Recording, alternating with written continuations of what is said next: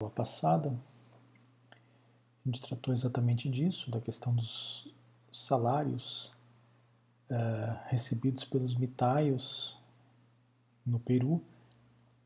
Uh,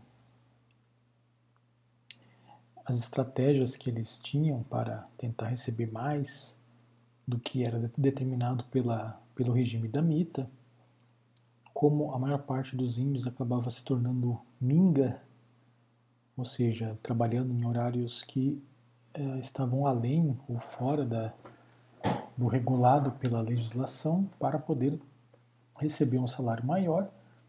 Esses contratos informais eles eram pagos com salários maiores e com isso eles conseguiam pelo menos pagar o tributo e conseguir alguma algum recurso para si para voltarem às suas comunidades ou mesmo é, alguns inclusive abandonavam totalmente a sua comunidade residindo aqui permanentemente em Potosí com isso o trabalho dos mingas acabou predominando na região e fazendo com que o regime da Mita declinasse. Bom, indo adiante aqui, é, comentando então um pouco mais detalhadamente a respeito da jornada de trabalho é, da Mita peruana. Então, nessa imagem, vocês veem claramente aquilo que eu comentei numa aula anterior. Né? Esse aqui é o Cerro de Potosí, chamada de Oitava Maravilha del Mundo, pelo Frei Diego de Ocanha. Provavelmente essa, essa imagem do começo do século XVII e mostra exatamente os túneis aí que existiam é, no Cerro de Potosí e era onde os indígenas, de onde os, os indígenas extraíam o metal precioso. Os trabalhos então duravam geralmente de, de terça até sábado. Né? Em 1600, os caciques da cidade de Chucuito, uma cidade próxima, obrigada a prestar o trabalho da Mita eh, em Potosí, eles enviaram um memorial ao rei da Espanha criticando duramente uh, o regime, né, a exploração que eles sofriam nas minas uh, potosinas. Então a existência desse memorial já revela então aquele mecanismo que a gente já tratou numa aula anterior, ou seja, dentro do Império Espanhol uh, não havia nenhuma limitação para que os setores, diversos setores sociais se comunicassem com a monarquia. Então, o que geralmente, se alguém queria apresentar uma crítica contra uma lei, ou contra um determinado funcionário, ou contra uma determinada política, essa pessoa procurava as audiências e apresentava uma queixa contra aquilo. Né?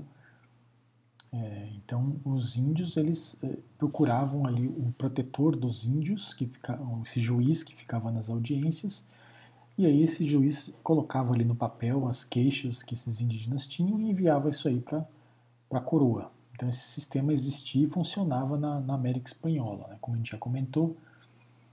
Uh, então os caciques de Chucuito eh, fizeram isso e denunciaram as condições de trabalho. Disseram que os turnos uh, varavam à noite, né, quer dizer, as pessoas trabalhavam de dia e de noite nessa montanha, sem descanso para dormir e sem comer, com grandes crueldades de açoites, coices forças e violências. Eles pediam o fim do trabalho noturno ou um salário adicional para quem trabalhasse nesse período, né? que era, na visão deles, uma prática comum em todas as nações do mundo e na cristã como mais piedosa. É, e um curioso aqui, né? É, e aqui não dá para saber ao certo se eles colocaram isso por recomendação do, do protetor dos índios, ou se os caciques realmente consideravam isso.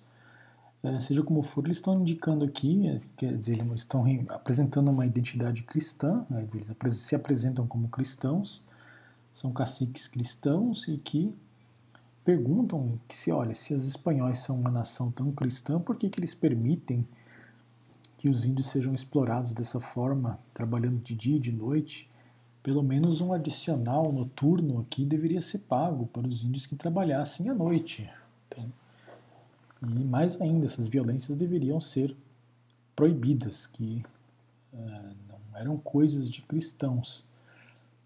Então, essa é a crítica que eles fazem nesse memorial, e tem vários outros na documentação né, da época, em várias outras, outras petições desse tipo.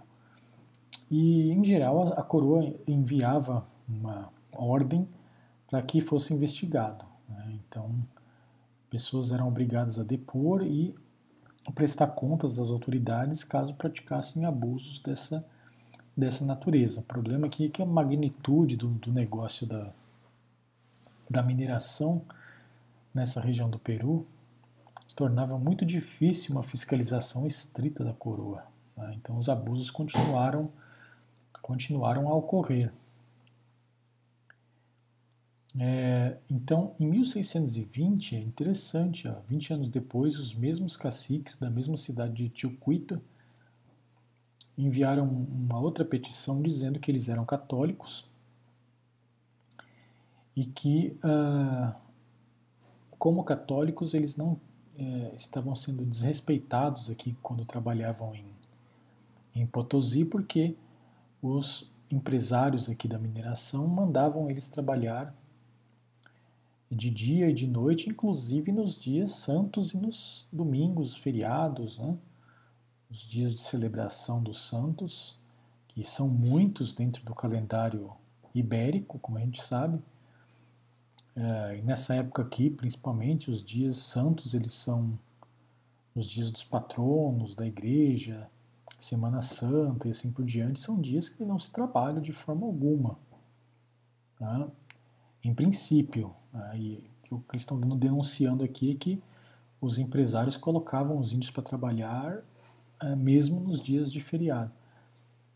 É, então é interessante a estratégia que eles fazem, argumentativa, porque eles se apresentam como cristão, como cristãos e é, denunciam aí os, os, os empresários por não permitirem aquilo que os cristãos têm direito, que é o feriado uh, nos dias santos.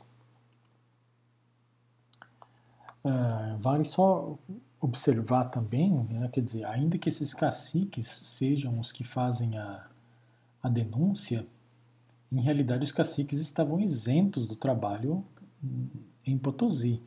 Como a gente já sabe, os caciques ficavam nas suas comunidades ali uh, e não tinham obrigação de ir lá e trabalhar. Quem deveria ir trabalhar eram os índios comuns.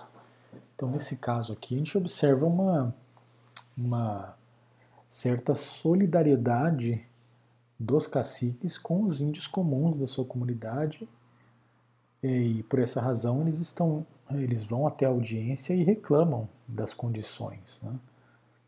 é, mas isso não afetava os caciques diretamente né? afetava indiretamente porque eram grupos da sua própria comunidade naturalmente eles né, eram afetados porque esses índios, uh, esses índios morriam por conta desse, desse, uh, dessa violência no, no, trabalho da montanha de Potosí, é, aquela comunidade ia ficar sem pessoas para trabalharem a terra, para trabalhar a terra, para produzir alimentos, para pagar o tributo e assim por diante. Então, era do interesse dos caciques manter o relativo bem-estar ali daqueles trabalhadores, até para a comunidade se manter próspera. Bom, vamos adiante aqui. Uh, na segunda metade do século XVII, se constatou uma, um declínio, uma crise da mineração uh, no Peru. Então a gente tem alguns dados aqui. É, entre 1630 e 1640, as exportações de prata chegaram ali a 2 uh, eh, milhões né, de quilogramas, seriam duas toneladas, né? É, o que produziu na, na Caixa Real né, ou na Tesouraria Régia de Lima, quase 4 milhões de pesos.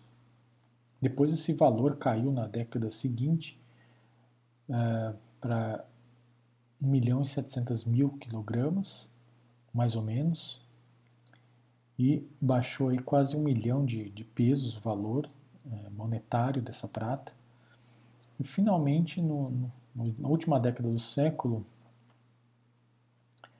é, tem quase pela metade aqui, caiu quase pela metade o, o peso né, de prata produzida e uh, em termos de valor, né, caiu também quase pela metade o valor que foi captado na, no, na Tesouraria Real de Lima. Então há uma queda inegável aqui de quase metade né, do que se produzia na metade do século, no final do século, estão produzindo quase a metade daquilo que, que produziram 50 anos atrás. Por que isso? Né? Por que, que houve esse declínio? E logo depois, ela, na verdade, as minas do Peru nunca vão se recuperar totalmente, né? É, e logo depois elas são ultrapassadas pelas minas do, do México, como a gente já viu. Então, o que ocorreu? Né? Em realidade, uh, em grande medida, quer dizer, o, a ação dos índios contra esse sistema da mita, é, é em geral, o que está por trás aqui dessa, dessa desagregação uh, do sistema. Então, cada vez mais era difícil de encontrar índios nas listas de mitaios. Então, cada comunidade tinha que enviar, como eu já comentei, os índios que estavam na lista para aquele ano é, para irem a Potosí. Então, os índios, muitos índios fugiam da sua, da sua aldeia, iam viver com os espanhóis nas, nas fazendas ou iam viver nas cidades espanholas. Então, a cada ano que passava havia menos gente na, na lista de mitaios. Né? E também os índios que já viviam em Potosí e que trabalhavam como minga, quer dizer, tem um certo limite do número de pessoas que podem ficar ali e que uh, conseguem suprir a demanda de, de, de trabalhadores. Né? Então, há uma dificuldade cada vez maior em encontrar trabalhadores para essa, para essa atividade. É, naturalmente, isso tem um reflexo no sistema tributário, porque então, essa segunda, a terceira coluna aqui, então reflete a, a, o que a, a tesouraria real, ou seja, a caixa real, né, que o tesouro do rei que ficava ali na, na cidade de Lima, o que seria o fisco, né, o que, que eles receberam de é, captação do quinto, da alcabala, do tributo. Então vocês verem que vocês podem ver que caiu esse valor. Né? É, e isso caiu exatamente porque é, índios fugiram das suas vilas e deixaram de pagar o tributo. Então teve impacto no sistema, no sistema tributário. O censo do vice-rei Duque de La Palata, de 1682, né, no começo da, da década de 1680, mostrou que em 30 corregimentos do Alto Peru faltavam 50% dos índios. Então, das listas que deveria, que ele sabia que deveria existir de índios naquela região, faltava 50% ali dos índios que, que deveriam estar nas suas vilas. Esses índios, o que aconteceu com eles? Né? Boa parte deles, então, fugiu das suas vilas e foi viver nas cidades espanholas ou nas fazendas, principalmente, dos espanhóis, para fugir do sistema da mita. Uh, e por outro lado, essa, essa, desagregação do sistema de mineração, ela vai se, se, é, se, sentir em vários elementos. Quer dizer, naturalmente há, um declínio do próprio estoque de metal precioso na, na montanha de Potosí e nas outras minas também. Isso significa que muitos empresários uh, eles não conseguem tirar mais nada das suas, das suas terras minerais. Então eles pegam seu capital e investem em propriedade agrária. Isso significa que esses empresários, uma vez que eles se tornam fazendeiros, né, eles vão apoiar a, a, fuga de índios para que esses índios venham viver nessas fazendas e se tornem trabalhadores nessas terras agrárias. Né? Uh, essas terras, em geral, elas são uh, compradas né? ou usurpadas de comunidades indígenas. Então, é outro movimento que, que ocorre nesse período, né? porque vocês sabem que essa região, como a gente já comentou, dos Andes, ela é uma região muito povoada. Né? Uma região que tem uma densidade de população muito grande, já tinha antes da chegada dos espanhóis e continuou tendo. Depois do, do choque da, epidemiológico do, do primeiro século da conquista, há uma recuperação demográfica e é uma região ainda bastante populosa, bastante densidade. Então, é, para os espanhóis ocuparem uma terra, e, para ocorrer essa conversão do indivíduo que é um empresário da mineração, né, para que ele se transforme em um fazendeiro agrícola e pastoril, ele precisa comprar uma terra em algum lugar. Né? Ele precisa conseguir um pedaço de terra, que enfim, em teoria tem que ser grande, né, para poder se tornar um, um, um, fazendeiro típico. E eles, esses fazendeiros eles vão contar com o apoio uh, dos funcionários da coroa nesse período, no final do século XVII, nesse processo chamado de composições, né, composições de terra. Então, esse é um processo em que é, é, pessoas que tinham capital, tinham dinheiro, compravam terras de comunidades indígenas. Né?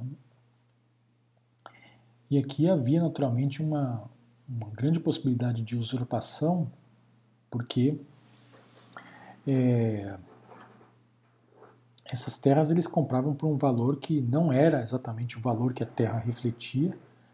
Eles compravam um valor muito menor e depois eles contavam com a cumplicidade dos funcionários da coroa, né, que vão uh, produzir a documentação e, e legalizar essas terras com prejuízo para as comunidades indígenas.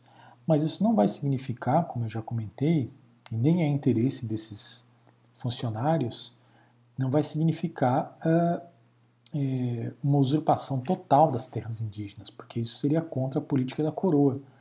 A coroa ela insiste em cobrar tributo dos índios. Em realidade, muito dos salários dos funcionários públicos espanhóis vem exatamente do tributo indígena. Então não tem sentido eles apoiarem a usurpação da terra indígena. O indígena não vai conseguir pagar o tributo e logo ele não vai ter salário. Então, é, tem uma certa limitação aqui para essa usurpação de terras por fazendeiros uh, espanhóis. Alguns conseguem comprar terras, mas não são todos. Esse movimento tem aí um, um horizonte, além daquilo eles não conseguem ir realmente, porque eles não vão conseguir expulsar uh, os indígenas da terra.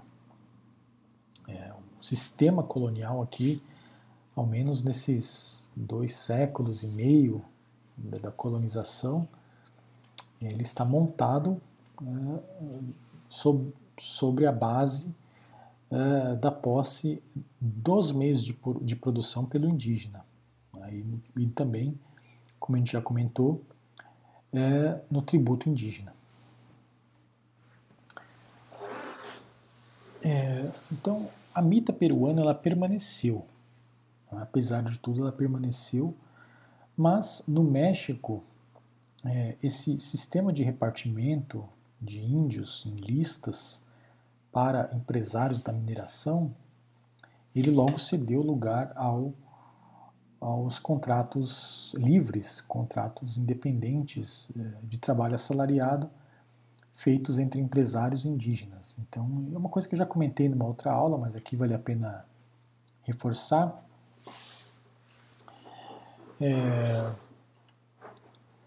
então a mita ela permaneceu, quer dizer, permaneceu e a mita servia como um, um subsídio para os, os empresários, né, um subsídio da coroa para que aqueles empresários da mineração continuassem ali produzindo e a coroa também recebesse a sua parte através do quinto e do dízimo.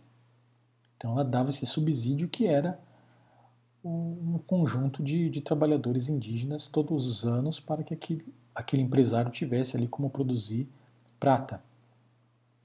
Né? Mesmo quando os indígenas não se apresentavam e pagavam alguém no lugar deles, isso diminuía ali os custos daquele empresário e ele continuava ali conseguindo manter ali a sua, a sua mina. É, a mita também era um meio, obviamente, de coerção ao trabalho? É, exatamente porque os salários eram, eram baixos, os salários pagos aos índios eram baixos, então era um sistema bastante exploratório, mas que também abria oportunidades para uh, que esses indígenas trabalhassem em atividades paralelas, como eu já comentei, que era exatamente a, a chamada minga. Uh, em terceiro lugar, no caso aqui do, do México, né, era muito difícil copiar esse sistema do Peru, exatamente porque a população indígena era uma população hostil, população nômade, caçadora, não acostumada com esse tipo de trabalho regular. É, a população era chamada de titimeca, ou seja, eram populações que viviam de guerras contra outros grupos. Então, na verdade, era muito difícil manter aqui esse sistema no, no México.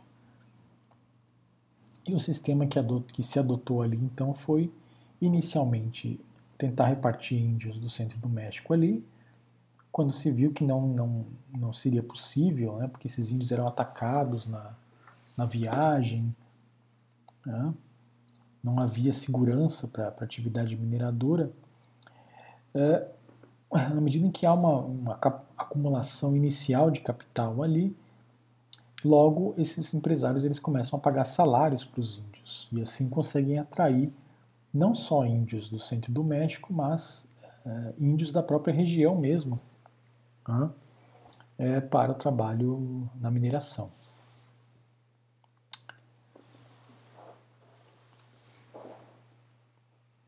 É, Bom, entrando aí o século XVIII, é, a gente percebe também que há uma, um esforço da coroa espanhola em é, reformar esse sistema. A coroa constatou que os tributos indígenas estavam em queda, né?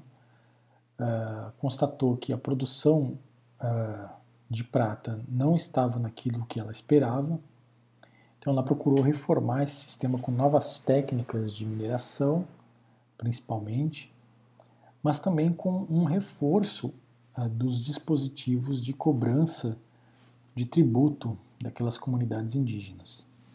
Então isso a gente vê claramente aqui no, no, no gráfico uh, que trata do caso do Peru, e é possível ver claramente que entre 1700 e 1809 há um, uma, uma mudança aqui de movimento na questão da tributação indígena.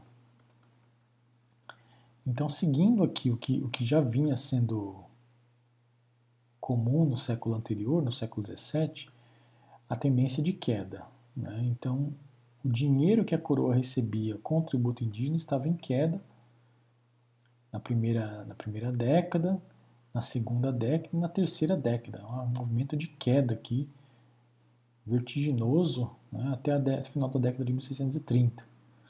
Ou seja, os índios estavam pagando cada vez menos impostos. E como, como ocorria isso? Né? Os indígenas, em grande medida, estavam fugindo das suas comunidades. Né? Eles não, não eram mais vistos na, na lista né, fugiam, iam para outra comunidade, iam para fazendas, iam para cidades, e isso fazia com que a arrecadação uh, caísse.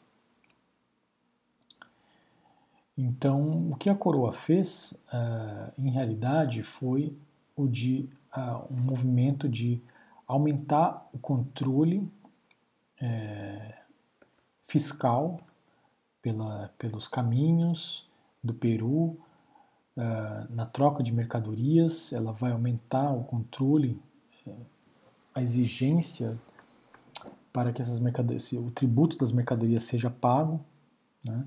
vai aumentar a fiscalização nos caminhos, tentar evitar fugas de índios e, e, e circulação ilegal de mercadorias, vai enviar um número maior de funcionários para as Américas, vai tentar cobrar inclusive tributo dos mestiços e de, de outros grupos, né? e isso vai é, fazer com que haja essa tendência aqui de alta. Né? E a partir da década de 1740 há uma tendência de alta do valor dos tributos que são pagos é, para a coroa espanhola pelos indígenas. Vocês notam só apenas aqui no, na década de 1770 que na, em realidade esse, esse, declínio ele se deve à revolta do, do Tupac Amaru e outras pequenas revoltas que ocorreram nesse período. É, essas revoltas tiveram tanta magnitude que a coroa deixou até de cobrar tributo por um certo tempo e, e refletiu aqui nesse, nesse gráfico. Mas depois recuperou no período final, né, como a gente vê aí, e aí o movimento do gráfico continua em a ascendência. Agora vocês notam aqui na, nesse gráfico que temos aqui logo abaixo, né, de cima é um gráfico numérico, de baixo ele não, não indica exatamente o que, que é. Esse gráfico aqui ele é um gráfico de rebeliões que ocorreram na, no Peru nesse, nesse mesmo período, E então é, tem até o número de 40 rebeliões aqui, que é do final do, da década de 1770. Então o que acontece? Né? Quanto mais a coroa aumenta o, a exigência de tributo indígena, mas mais se percebem é, rebeliões indígenas no Peru. Então as rebeliões crescem na mesma escala em que cresce a o acirramento do pagamento de, de tributo pelos índios. Inclusive nesse ano aqui em que, em que se pagou menos tributo é o ano que teve mais revolta. Né? Então é exatamente, é bastante coerente aqui, os, são bastante coerentes os dois gráficos que mostram essa, essa tendência. Então os indígenas resistiram a esse processo, resistiram a essas reformas. A gente vai ver isso com mais detalhe em em América 2. Mas aqui eu estou só dando um, panorama geral para a gente ter essa visão mais global do fenômeno da, da mineração.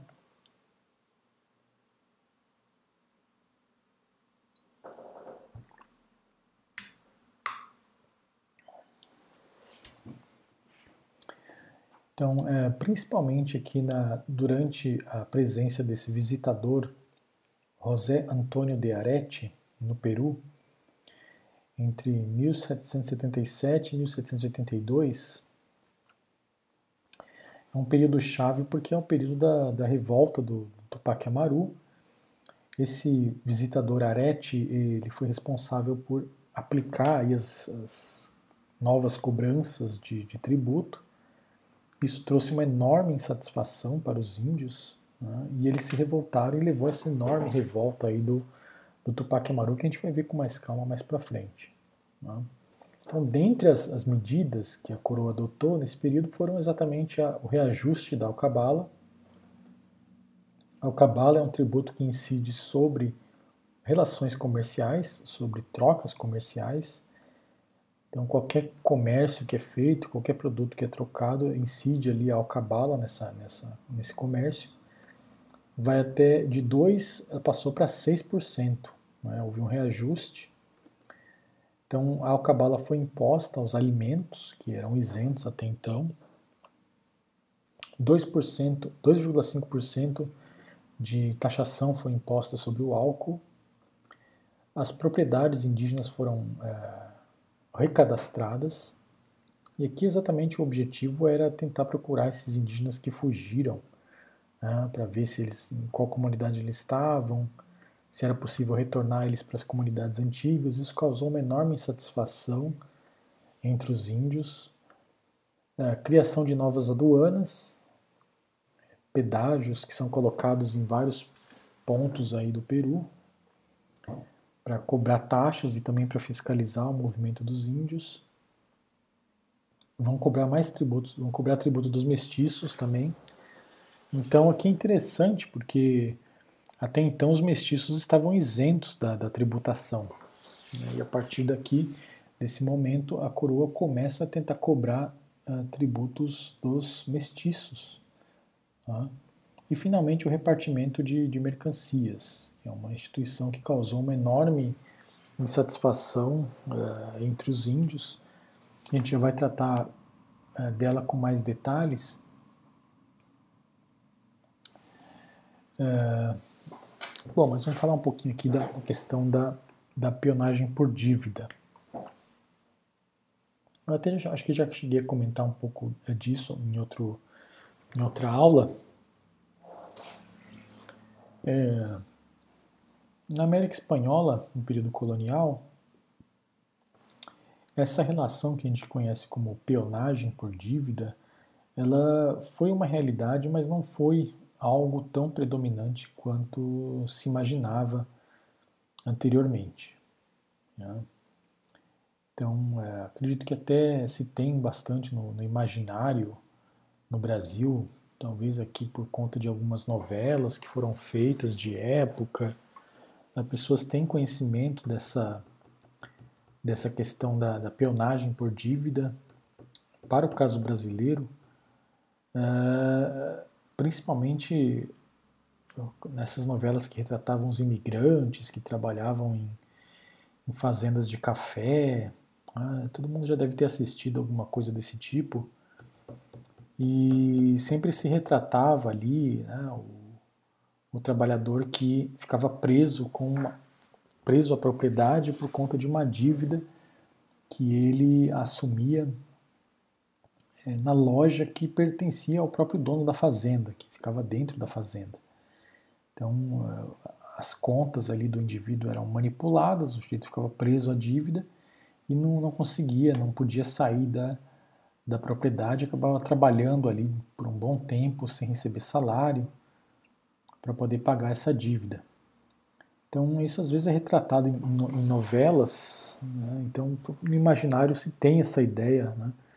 De que no período pré-moderno esse tipo de relação era uma relação ah, amplamente difundida nas Américas, né? mas não, não é bem assim né, ocorreu em alguns espaços, ocorreu em alguns períodos, mas não era é, tão interessante para os donos dessas propriedades manter um grupo muito grande de, de camponeses como arrendatários, como pessoas vivendo aí uh, na dependência dessas propriedades, exatamente porque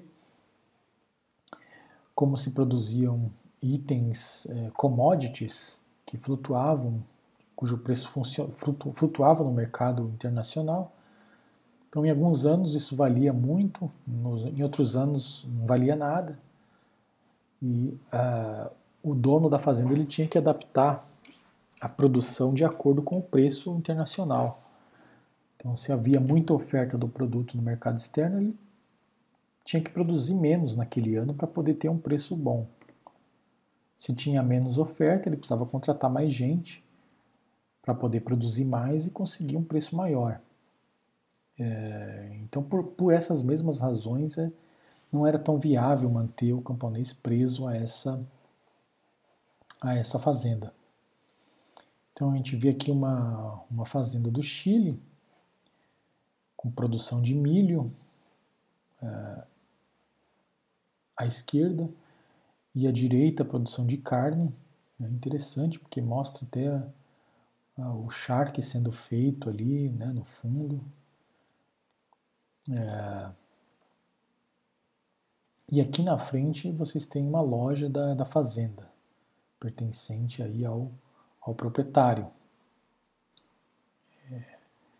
É, essa loja aqui está representada aqui quase como uma espécie de, de tenda, uma, um quiosque, mas havia lojas maiores, havia, havia lojas maiores com vários compartimentos. Então, na verdade, era uma era uma instituição, né, essa questão da loja da fazenda, que vendia de tudo, na verdade. Né? Desde, ali funcionava como uma espécie de bar, às vezes funcionava como hospedaria, além de ser um bar também, hospedaria, e funcionava também como uma espécie de. É, tem um termo que se usa no, no Brasil, não seria bem quitanda, mas é como se fosse uma.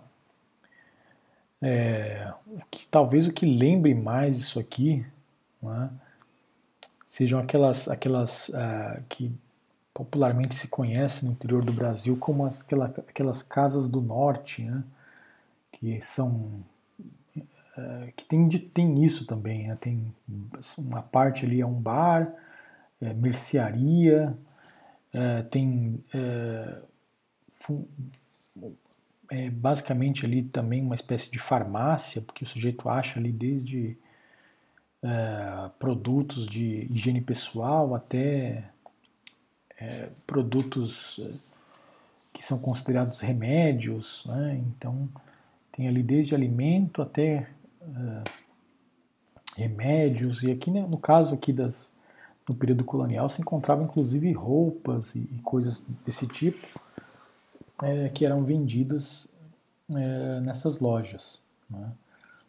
Na região mais próxima do Brasil, ali, Uruguai, Argentina, Paraguai, Bolívia, um pouco, no Chile, é, isto aqui era chamado de pulperia, era o nome que se dava a essa loja. Então, em teoria, esses indígenas. Uh, o movimento era exatamente esse, como eu já comentei. Né? Em teoria, basicamente, o, o empresário ele via que não tinha mais condição de ganhar dinheiro na mineração, ele pegava o seu capital e comprava uma terra e se transformava num fazendeiro. Então ali ele ia produzir gado, ia produzir alimento, né? tabaco, é, milho, couros e assim por diante. criação de animais também era, era de, de, interesse ali, né? cavalos, animais de carga. É... Então ele se torna um fazendeiro e, uh, pelas mesmas razões, né, da forma como foi montado o sistema colonial no Peru, o indígena, muitos grupos indígenas consideraram que não era interessante ficar ali pagando tributo para a coroa e tendo que trabalhar na, todos os anos ali em Potosí. Né? E, então, alguns grupos indígenas simplesmente fugiam das suas comunidades e iam buscar refúgio aqui na, nessas fazendas de, de espanhóis. Né? Então, eles chegavam ali, uh, alugavam um pedaço de terra do, do proprietário, se tornavam arrendatários, né? então essas fazendas vão se transformando em verdadeiros uh, microcosmos, né? com pequenas vilinhas aí ao, ao, lado onde vivem os indígenas, que são os trabalhadores aí, e não vão ser só índios que vão trabalhar nessa fazenda, quer dizer, esse proprietário, dependendo do tamanho da fazenda dele, ele vai comprar escravos africanos, né? É, e vai ter também um grupo importante de, de, pessoas de origem espanhola, ou mesmo mestiços, que vão se tornar capatazes, né, administradores, é, e mesmo é, pessoas que cuidam do gado. É, então o indígena ele aluga um pedaço dessa propriedade e passa a viver aqui. Né? Então, o que esse indígena precisar para se alimentar ou se vestir, ele vai comprar na, na loja do, do proprietário. E ali vai ter um livro de contas em que isso é registrado. E geralmente o indígena é obrigado a comprar coisas que não, não lhe interessa ou, ou se lhe interessa o preço é muito superfaturado, mas como não tem alternativa, ele é obrigado a comprar ali mesmo né? E isso vai formando uma dívida. Né? É, é, Em alguns lugares foi interessante, como eu já comentei, né, para o proprietário manter esse índio ali preso a essa fazenda, né, quase como um, um trabalhador escravo, é, o, como era chamado peão por dívida. Em outras não era viável, né, dependendo se, se, caso a fazenda produzisse apenas um, um item, uma fazenda mais voltada para monocultura, aí realmente não era viável manter o, indígena preso, porque aquele item flutuava e a fazenda não tinha como mudar aqui de, de, de opção. Né? É, é, não tinha como mudar de ramo de acordo com a, com a flutuação do mercado estrangeiro.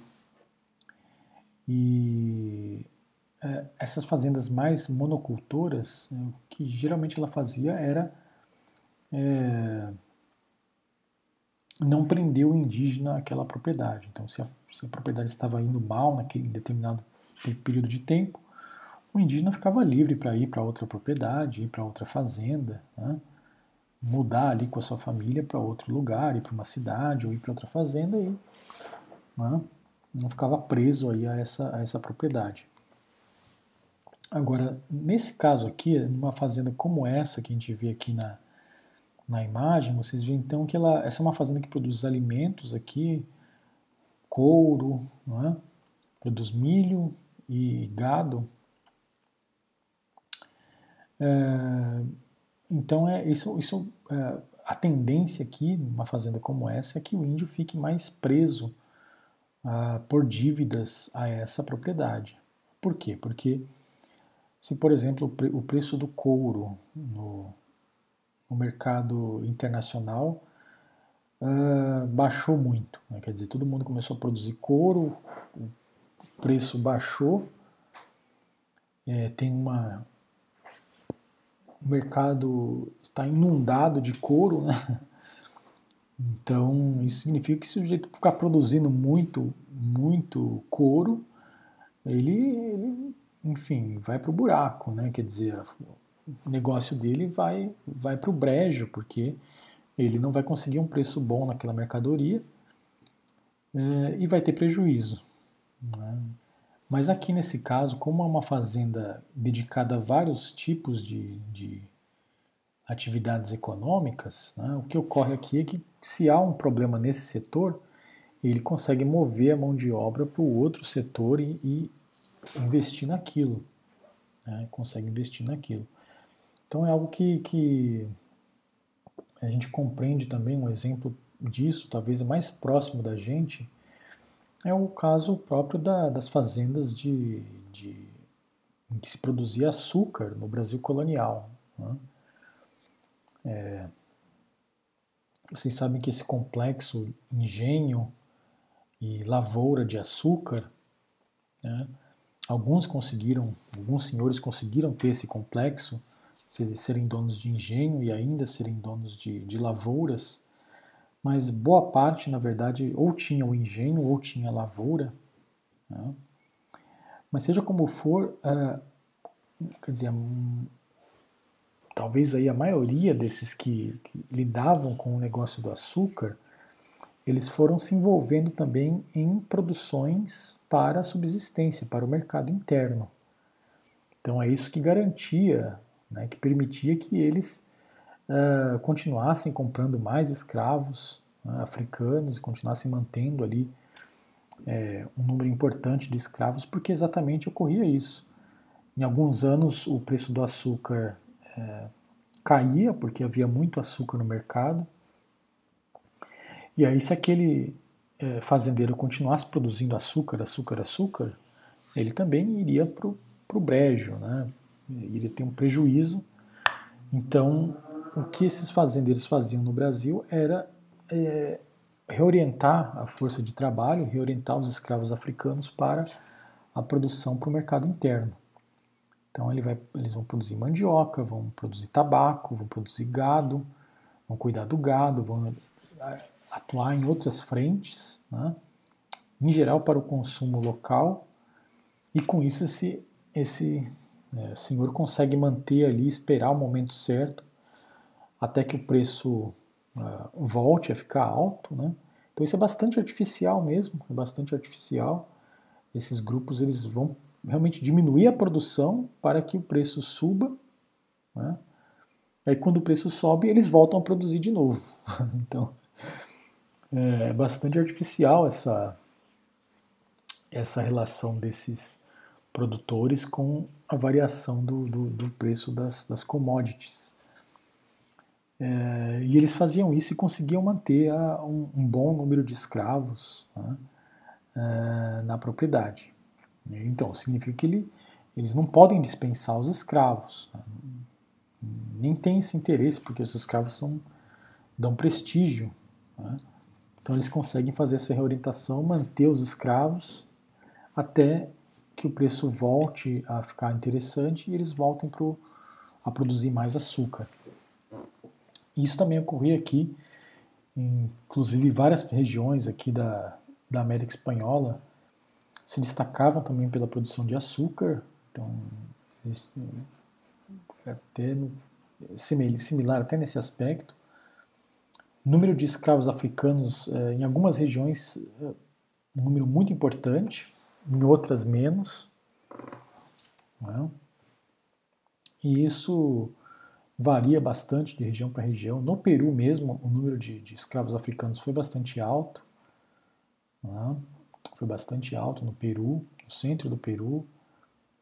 É, na região de Nova Granada, eles entravam ali por, por Cartagena, então, nessa região que hoje é Colômbia, Venezuela, ali, população africana muito grande. Né?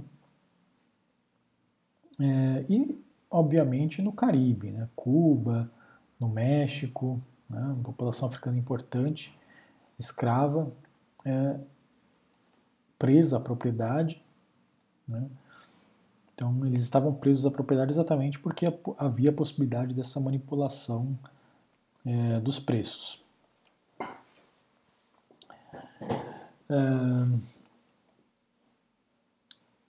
agora, então essa era uma das formas eh, que os indígenas, pelas quais os indígenas poderiam ficar presos à propriedade. Outra maneira era a questão do repartimento de mercancias, e aí vale a pena a gente aprofundar essa, essa estratégia. O que seria então o repartimento de, de mercancias? Então foi uma estratégia bastante importante que a coroa incentivou é, a partir do momento que ela começou a enviar cobradores de impostos para a América Espanhola, ela incentivou também é, que esses cobradores de impostos fossem comerciantes. Então, essa figura do cobrador de impostos ele é, uma, ele é uma figura híbrida ele é ao mesmo tempo alguém que cobra o imposto e ao mesmo tempo ele é um comerciante. Então eles não são é, separáveis, essas duas é, é, formas né, de, de atuar na sociedade. Claro que eles não são os únicos comerciantes ali que atuam, né? Mas eles são comerciantes, são comerciantes também. Então, é, o que ocorre? Né? Como eu já comentei, a partir da metade do século XVI, a coroa substitui o sistema de encomenda pela cobrança direta de tributo pelos índios. Ela, ela envia esses corregedores ou corregidores para cobrar o tributo, mas ela fornece um salário muito pequeno a esses corregedores.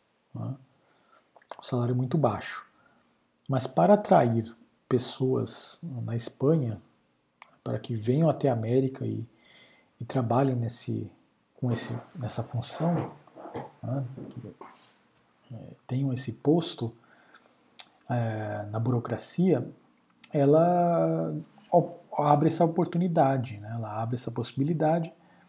Então, esse cobrador de impostos ele vai ter a prerrogativa, né, essa licença da própria coroa, para que ele, ele seja o agente comercial daquela comunidade indígena que ele vai atuar.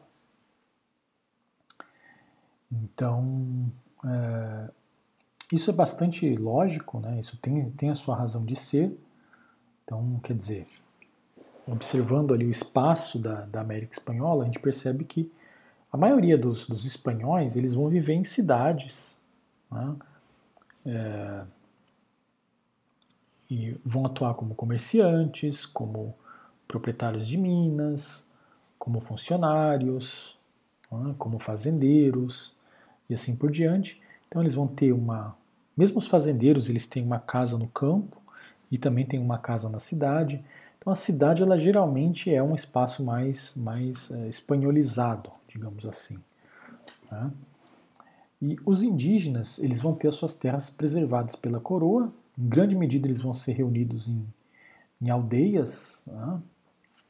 é, em pueblos de índios, como eram chamados ficavam mais ou menos próximos das suas antigas terras de origem. Há uma redução importante dessas terras, mas eles conseguem manter ali uma, uma boa parte dessas terras, terras tradicionais.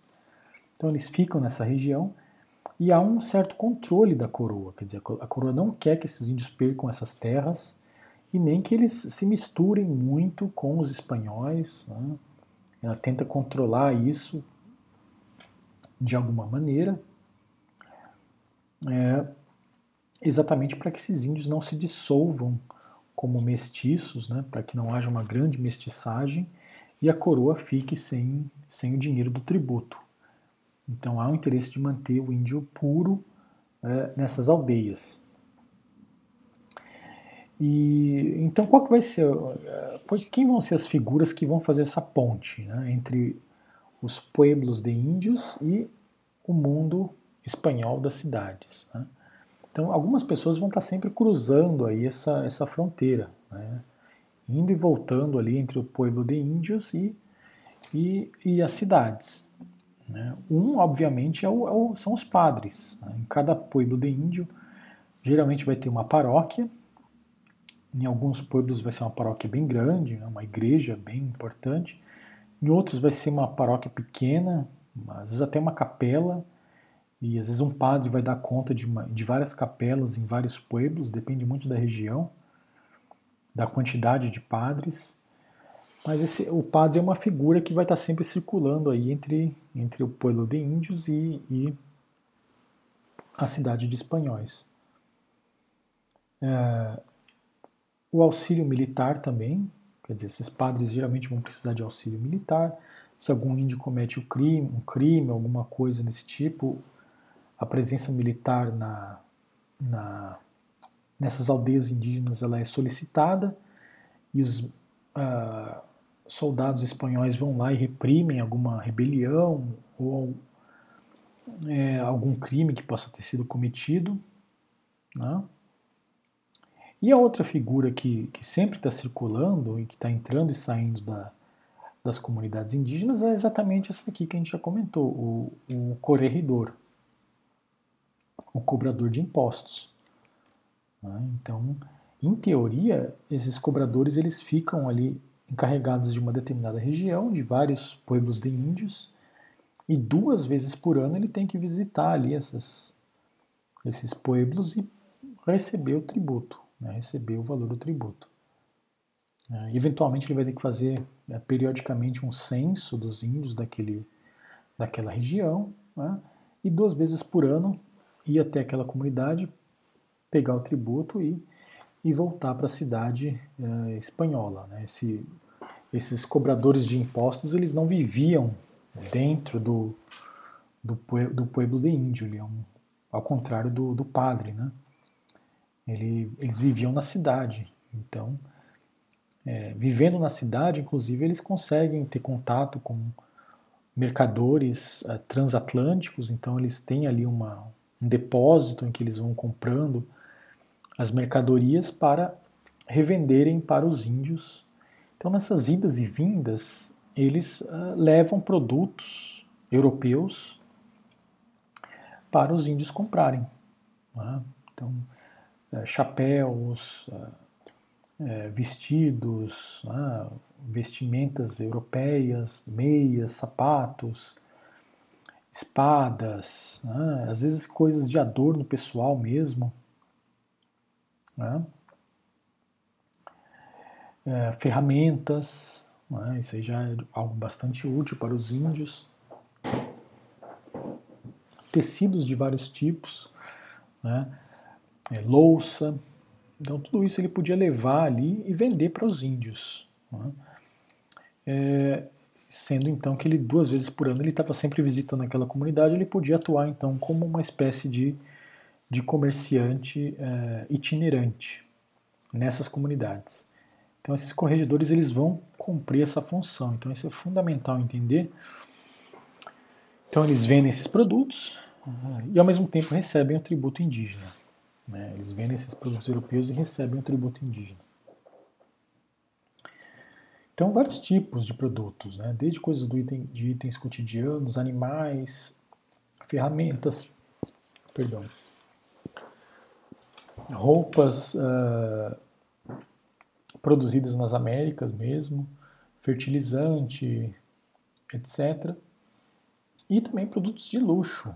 Né? Então, uh, é interessante notar que muitos desses, desses corregedores, uh, talvez até a maioria deles, eles são pessoas que vêm da, da Europa, vêm da Espanha para cumprir essa função de cobrador de impostos. Então, sendo então uma pessoa que não nasceu na América, a pessoa que veio da Europa, né, veio da Espanha, ele tem mais ligações com uh, pessoas na Espanha do que com pessoas locais. Então isso facilita para ele, na verdade, é, essa função de comerciante, porque ele tem contatos comerciais nas cidades uh, espanholas. Então isso facilita com que ele traga, essas pessoas enviem essas mercadorias europeias, então uh, produtos franceses, panos da Inglaterra, uh, meias de seda, né?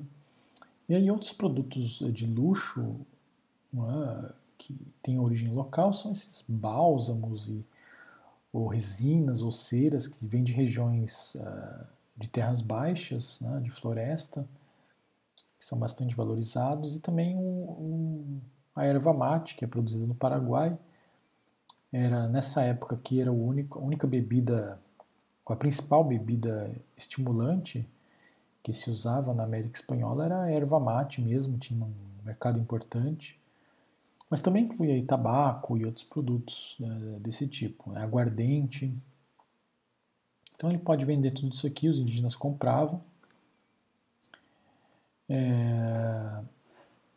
Então as, as, estimativas que se tem é que no século XVIII, cada índio adulto, além de produzir para sua própria subsistência, né, ele deveria entregar uh, ao setor europeu uh, 9,96 pesos, né, quase 10 pesos, correspondem ao valor do tributo e ao que ele pagava nos, nos repartos de mercancias. Então, na prática, né, na prática, isso significou um outro elemento que vai impelir os indígenas a, ao mercado de trabalho. Né? Então, vocês vejam, né? aqui nas Américas, então, como eu já comentei, não foi necessário expulsar os indígenas da terra para transformá-los em uh, trabalhadores. Né? A coroa utilizou outros mecanismos para forçar os indígenas a se tornarem trabalhadores sem expulsá-los da terra, né? das terras deles. Então, isso é um elemento muito importante da gente entender nesse período. O tributo foi um elemento de incentivo, como eu já expliquei, e agora a gente vê também que o, o próprio reparto de mercancias ele também impelia o indígena a, a buscar mais dinheiro, a buscar mais dinheiro. Então, é, é, esses comerciantes aqui, que pode ser pode ser perguntado, né? vocês podem perguntar Bom, mas é, o indígena não era obrigado a comprar essas meias, é, chapéus, né, roupa feita na Inglaterra. Ele, Ele podia simplesmente falar, ah, não quero comprar isso aí, pronto. É, mas aí, quer dizer, não é tão simples assim, né? Quer dizer, esse corregedor, ele tinha um, um ele tinha uma posição importante ali na comunidade e quando ele repartia esses, esses produtos importados, na verdade era quase que obrigar mesmo o indivíduo a comprar. O que ele fazia mesmo era obrigar o indivíduo a comprar aquele produto. Né? É, e, e, e, em certo sentido, a coroa dava respaldo a essa imposição. Né? Primeiro, porque o posto do, do corregedor é extremamente importante. A gente já viu que ele, inclusive, presidia as câmaras municipais, né, os cabildos, quando ele estava presente em uma cidade. Então, é uma figura que tinha um prestígio, tinha um respaldo né? Não era um funcionário de baixo escalão, não era um funcionário de alto escalão dentro do cenário colonial. Né? É, então era um funcionário bastante respeitado. E ainda por ser um funcionário respeitado, ele tinha, é, ele podia acionar a qualquer momento é, as forças de repressão é, do regime espanhol. Quer dizer, se ele se visse ali ameaçado ou se os indígenas resistissem ao que ele apresentasse, ele podia requisitar a ajuda das tropas espanholas e reprimir é, violentamente aquela comunidade. Então, é, isso ficava um pouco. Essa, era, uma era uma situação um pouco de é, guerra fria, né? ou de paz armada, digamos assim, é, porque há um, uma grande dose de violência na imposição dessas, dessas mercadorias. Então, é, o que esse, esse comerciante e, e cobrador de, de, impostos fazia era realmente impor a mercadoria mesmo e distribuir ali. O indígena era obrigado a ficar com aquilo e pagar por aquela mercadoria. Não? Né? Pagar por aquela mercadoria. E isso era apoiado pela coroa espanhola era apoiado, é, porque do ponto de vista da coroa espanhola, isso, juntamente com o tributo, vai obrigar o indígena a sempre ir buscar trabalho no mundo colonial é, espanhol. Então, para conseguir esses quase 10 pesos aqui, o indígena vai ter que ser recrutado, vai ter que se apresentar no, no recrutamento da mita, ou ele vai se oferecer para um contrato é, livre de trabalho assalariado com um fazendeiro ou com alguém na mineração, ou vai se candidatar a ser um trabalhador de uma obra pública e assim por diante. Né? Ele vai buscar alguma forma de conseguir esse dinheiro. É. E com isso, paulatinamente, né, quer dizer, isso são forças que estão por trás, forças econômicas que estão por trás de uma crescente é, espanholização desses, desses índios. É? Então, esses índios, além da, da, imposição do cristianismo, eles vão também. Uh, uh, está em curso aqui uma imposição de valores, de consumo, de certas mercadorias, de certos tipos de estilo de vida. E aqui, por exemplo, nessa imagem né, que a gente vê aqui, a gente vê uma procissão de Corpus Christi né, uma procissão. Então, até já acredito que já comentei, na sociedade barroca espanhola e americana, é, as procissões eram uh, rituais religiosos, sociais e políticos extremamente importantes. Cada grupo social desfilava aqui nessas procissões em uma ordem hierárquica né, todos bem vestidos, uh, carregando os emblemas ali da sua comunidade e carregando também o santo ali da sua, da sua paróquia. É, então vocês veem aqui uma, um desfile de uma irmandade de índios, tá? uma irmandade de índios que desfila aqui com essa imagem religiosa uh, em cima de um carro. Esse carro aqui ele é chamado de passo. Uh, em espanhol, é, desfila aqui provavelmente pela cidade de Cusco, né, em um dia que deve ser é, de Semana Santa. Não sei se é claro para vocês, né, vou explicar rapidamente aqui o que são irmandades uh, religiosas, uh, mas bem rapidamente, só para não ficar qualquer dúvida a respeito disso, as irmandades são típicas da tradição católica. Em cada paróquia é, se formam irmandades, ou seja, pessoas, indivíduos leigos, que se associam, associam né, esses indivíduos se associam e resolvem cuidar de uma determinada imagem religiosa que tem naquela paróquia. Então eles vão cuidar daquela imagem, vão limpar a imagem, vão quando há uma procissão, eles vão desfilar com essa imagem, eles vão pedir eh, esmolas em nome daquela imagem para, enfim, aumentar os recursos, aumentar, é, para, enfim, é, melhorar o, o próprio templo, é, e acumular algum recurso para que os membros dessa irmandade, quando morram, possam ser enterrados dignamente e assim por diante. Né? Então, é uma sociedade de, de ajuda mútua de pessoas leigas que se unem para cuidar de uma determinada imagem religiosa. Em algumas paróquias pequenas, geralmente se tem uma única irmandade, né? porque às vezes só tem uma única imagem ali, que é aquele que eles desfilam nos dias santos, e geralmente eles pedem esmola é, é, em nome daquela imagem. Mas algumas paróquias muito grandes, geralmente tem mais de uma imagem, é, e às vezes até mais de uma irmandade. É, a Irmandade é considerada algo de grande prestígio, ela precisa de uma autorização da igreja e da, da coroa para funcionar. Geralmente a coroa e a igreja dão essa autorização, reconhecem a Irmandade. Os indígenas que entram numa Irmandade eles são considerados de pessoas de alto prestígio, é, cristãos é, de verdade, né?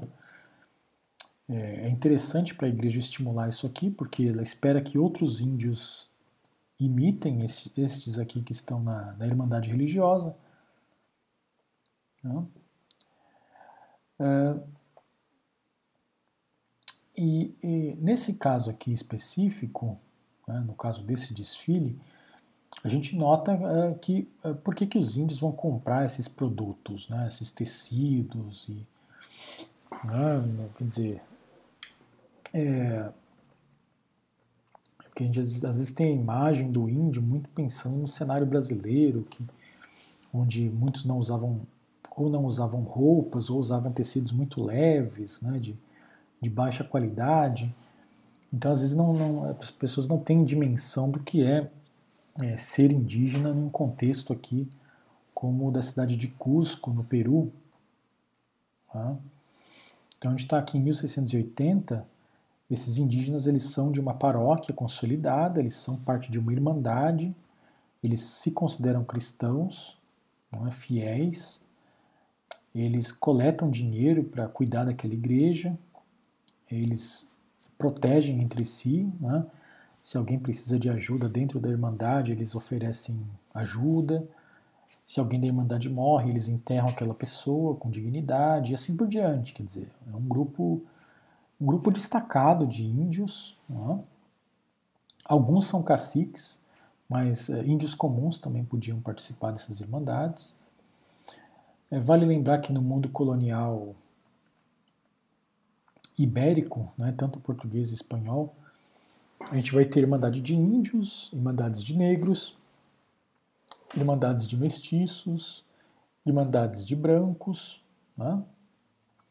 Então as irmandades seguem, seguem bastante essa hierarquia barroca, né? essa hierarquia da sociedade barroca, que valorizava muito uma sociedade é, dividida em, em corporações, né? fragmentada em corporações. Isso era muito estimulado dentro da sociedade barroca do século XVII, principalmente. Final do XVI, começo do XVII. Então, são índios desse tipo que a gente vê aqui na imagem. Então, provavelmente eles compraram aí tecidos, não só para adornar essa imagem, vocês uh, devem notar que a imagem é bastante realista, então provavelmente essa irmandade teve que desembolsar um dinheiro para algum artista que fez essa imagem religiosa aqui, né, do, aqui acredito que seja o, Jesus né, e, e, o seu pai, né, é, aparentemente, né, não, também não, não há nenhuma descrição aqui mais detalhada, mas é uma imagem, uma estátua, né, que deve ter sido feita por um artista, essa estátua tem que ser limpa periodicamente, ela tem que ser vestida com tecidos de alta qualidade, não é qualquer tecido que você pode vestir uma, uma imagem uh, religiosa. Então, uh, há imagens de vários tipos né, que eram levadas em procissões, principalmente da, da Virgem Maria. Então, se nota aqui que ele está, a imagem está bem vestida com tecidos de alta qualidade. Né? Os índios também estão muito bem vestidos, com tecidos brancos né, e, e, pretos, né, tecidos pretos e brancos. Tem um aqui com, com uma roupa que lembra o do. Ou tenta ao menos é, sugerir que ele é parte dos nobres da elite inca.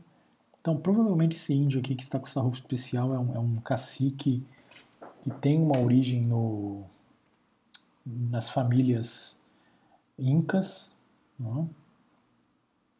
Então, tudo isso aqui custa dinheiro. Né? Para tudo isso aqui, o, o cobrador de impostos, que também é comerciante, ele vai ser o principal fornecedor dos indígenas. Né? Os indígenas vão precisar comprar essas coisas, né?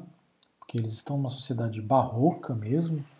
Então, isso é parte dessa sociedade. Então, eles. É, se veem compelidos a comprar essas, essas roupas. É, e isso, ao mesmo tempo, impele esses indígenas a se envolverem com a economia colonial, é, da mesma forma que o, que o, tributo, que o tributo indígena. É, só que com o tempo, quer dizer, é, com o tempo esse tipo de, de relação de reparto de mercancias vai causando um grande mal-estar, né? porque os índios percebem que esses uh, cobradores de impostos eles vendem produtos a preços superfaturados, eles manipulam os livros de contas para que os indígenas acabem, acabem devendo mais do que eles consumiram, né? então as dívidas vão se eternizando e isso vai ser um dos motivos né, que vão estar por trás das grandes rebeliões do século do século XVIII, principalmente da rebelião do, do Tupac Amaru. Então a gente vai ver isso com mais detalhe em, em América 2, né? se vocês fizerem a disciplina comigo, a gente vê com bastante detalhe isso. É, na imagem você vê, vocês veem a cidade de La Paz. A rebelião de Tupac Amaru ela foi é, de imensas proporções, né? ela é, foi, foi, na verdade, a culminação de um conjunto muito mais amplo de numerosas rebeliões que aconteceram simultaneamente. Um dos, um dos grupos revoltosos tentou, inclusive, é, capturar a cidade de La Paz, que vocês viram aí na imagem. E esses índios, em geral, eles uh, protestavam contra o repartimento de mercancias e contra o acirramento da coroa espanhola uh, na arrecadação de tributos, como eu já comentei nos slides anteriores. Então, isso é um assunto que a gente vai ver é, mais para frente, no, em América 2, quando a gente tratar aqui da rebelião é, de Tupac Amaru. Tá? Então aqui é só para eu fecho por aqui, eu não vou nem entrar nesse, nesse slide, só para a gente ter aí essa percepção de que isso, essa história continua, né? que a gente viu basicamente os, os motores desse conflito, mas isso continua no século XVIII, que é um período em que não, não nos interessa aqui, mas que a gente já deixa aí sedimentada né, as bases para a gente compreender esse processo e retomar é, em América 2 é, esse conteúdo. Certo, pessoal? Então fica aí a imagem do Tupac Amaru e do uh, presidente Velasco Alvarado. Vocês veem que a imagem do Tupac Amaru ela é bem é, popularizada em certos círculos da, da, esquerda. Né? Esse Velasco Alvarado ele foi um, um militar, então o Peru tem umas características interessantes. Vocês vão estudar isso mais em América 4, na verdade esse Velasco Alvarado ele foi um, um, um, um presidente eh, militar do Peru que, na verdade, se aproximava mais da esquerda do que da direita. E aqui nesse panfleto ele, ele retoma aqui a. Ele se coloca aqui como um herdeiro dos, do, dos clamores de justiça do, do Tupac Amaru. Mas isso é um assunto aí só para provocar mais para frente. Em América é, 4, é, vocês verão aí com, com outro professor esse, esse período. Então, a gente encerra por aqui e a gente retoma na próxima, na próxima aula. Agradeço a atenção de vocês e até a próxima. Tchau, tchau.